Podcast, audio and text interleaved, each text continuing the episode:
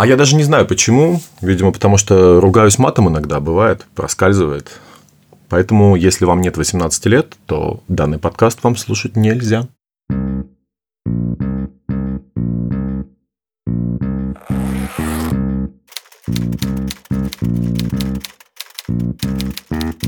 Вы слушаете подкаст Димы Соколова «Голый драматург». Жизнь, секс, смех. Истории, от которых все поднимается.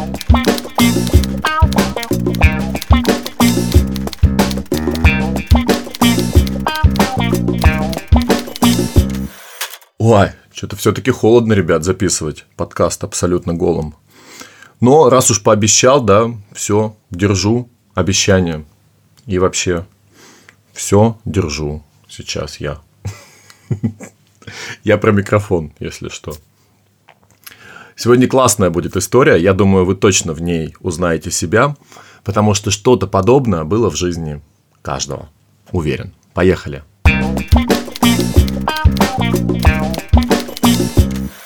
У нас есть компания Жанна. Жанна делает очень крутую ювелирку, вот прямо очень.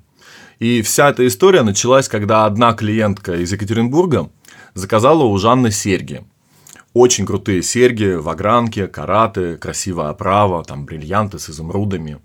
В общем, серьги получились реально шик, и дальше их нужно было как-то перевести в Екатеринбург.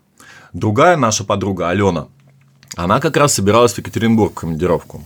И Жанна спрашивает ее, мол, так и так, можешь ли ты захватить мои серьги и передать их там клиентке?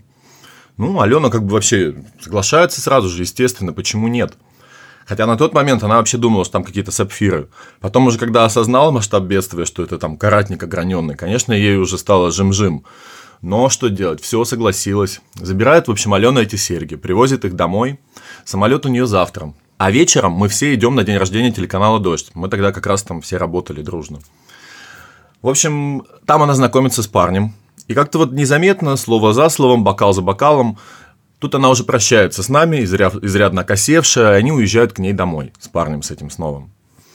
А, ночь, конечно же, там супер, бурно, секс, все дела. После секса парень остается у нее, они ложатся спать. И тут Алена вдруг понимает, что сна-то вообще не в одном глазу, что она просто не может уснуть. Я, говорит, лежу, думаю, блин, ну все, конечно, хорошо, а вдруг он серьги спиздит? Оппозиционер как бы вроде бы, ну кто его знает. В общем, так она лежит час, два лежит, потом с каким-то трудом она засыпает. И дальше уже Алена нам рассказывает. Просыпаюсь, вдруг я резко открываю глаза, смотрю, а парня нет. Ну, все думает, проснись, пизда, нас обокрали. Она за ним, он в туалет, в туалете закрыто. Она к комоду. Сережек нет. Все, бежит обратно в туалет, начинает долбиться, орать там, открывай нахуй, открывай. Парень открывает. Такой посиневший, ничего понять не может, с просони, какие-то серьги тут требуют. Давай проверять его вещи, но, естественно, ничего не нашли. Парень в шоке вообще, одевается, заказывает такси, уезжает. Алена сидит вся в слезах, понимает, что ее развели.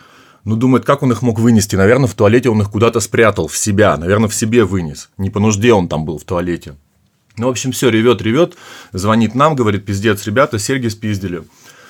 Наливает себе вискаря немножко. Нечем разбавить, берет просто, достает лед. И вот в тот момент, когда она открывает морозилку, барабанная дробь, как вы думаете, что там? Ну, конечно, там лежат серьги в морозилке. Короче, потом она уже вспоминает, как она рассказывает, что она пришла домой на кочерге, естественно, перепрятала их специально, чтобы никто не нашел, чтобы парень не спиздил, и забыла. Легла спать и просто-напросто забыла об этом. Вот такой вот ебаный потрепанный, как сказала Алена, в финале этой истории. Мне почему-то история понравилась, потому что у меня было так сто процентов и не раз, и не два, а, блин, раз двадцать. Бывает такое, что придешь, спрячешь после какого-нибудь клуба iPhone свой куда-нибудь, завтра найдешь его, и сначала не найдешь, подумаешь, ну все, потерял. А про деньги так я вообще молчу, до сих пор нахожу какие-то иногда закладки. Вот даже недавно в дубленке нашел 5 тысяч. Вот приятно, конечно, но жалко, что такого парня проебали, как говорится. На этом история закончена. Увидимся, услышимся в следующий понедельник. Пока-пока.